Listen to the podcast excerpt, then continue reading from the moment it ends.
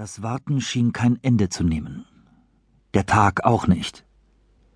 Christopher kam es vor, als müssten sie bis in alle Ewigkeit in diesem glühend heißen Wagen sitzen, im Niemandsland von Nevada. Niemand sagte etwas.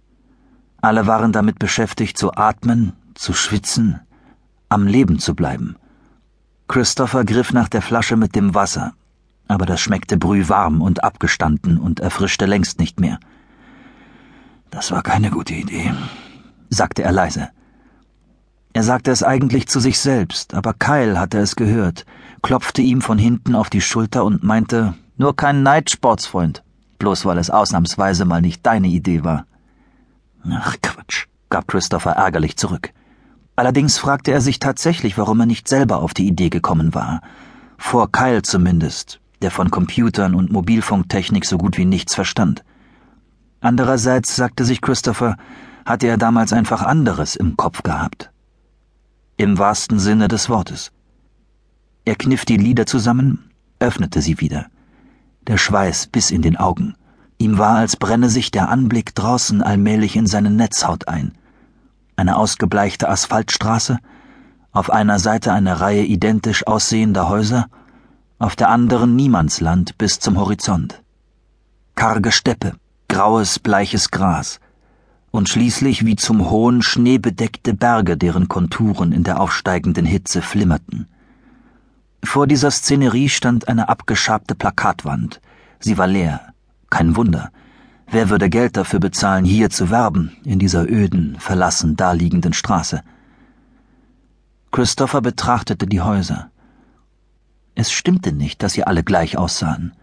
Eines davon war größer, sein Garten besser gepflegt, und es besaß nicht wie die anderen eine simple Einfahrt vor einer Garage, sondern einen Carport. Ein protziges Schild verkündete Immobilien Albert Burns. Und schräg gegenüber hatten sie ihren Wagen am Straßenrand geparkt, so dass sie hinter einer halb verspiegelten Sonnenschutzfolie verborgen alles gut im Blick hatten. Denn dieses Haus war der Grund, warum sie hier waren. Hinter Christopher rauschte plötzlich das Funkgerät. Ein Wagen biegt ab, sagte eine undeutliche Stimme. Der Beschreibung nach könnte er das sein. Die Männer rings um Christopher setzten sich auf, rutschten in ihren Sitzen zurecht, streckten die Köpfe nach vorn. Jemand patschte Christopher auf die Schulter mit einer heißen, feuchten Hand. Dass du dir die Nummer von diesem Motorrad gemerkt hast? Sagenhaft. In so einer Situation. Reife Leistung. Christopher sagte nichts. Er bereute es längst, das mit dem Motorradkennzeichen überhaupt erwähnt zu haben. Und was hieß reife Leistung? Er hatte nun mal ein Gedächtnis für Zahlen, Codes, Programme, Passwörter und so weiter. Sich so etwas zu merken ging bei ihm ganz von selbst. Anstrengung erforderte es höchstens, sich die Begleitumstände ins Gedächtnis zu rufen, unter denen er sich ein Detail gemerkt hatte. In diesem Fall kein Problem. Dazu waren die Geschehnisse zu dramatisch gewesen. Er sah das Kennzeichen noch vor sich, dann das Motorrad und schließlich die ganze Szenerie.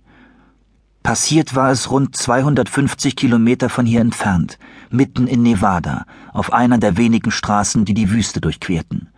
Ein hagerer älterer Mann in Motorradkluft hatte sie angehalten und behauptet, seiner Frau sei schlecht.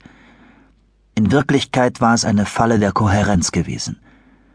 Der Mann hatte sie mit einer Waffe bedroht und Serenity hatte ihn hinterrücks niedergeschlagen mit einem Stück Holz, das ihr Bruder Kyle als Unterlage für den Wagenheber dabei gehabt hatte, und mit einer wütenden Entschlossenheit, die Christopher immer noch imponierte, wenn er daran zurückdachte.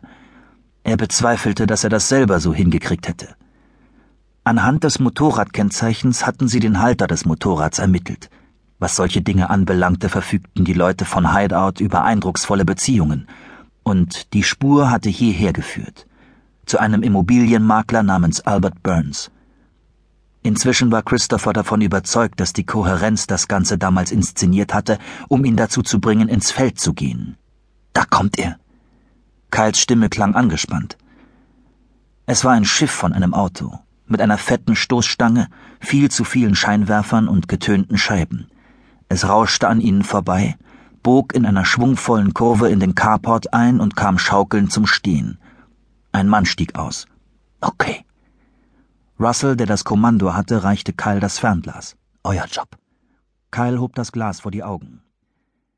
Das ist er.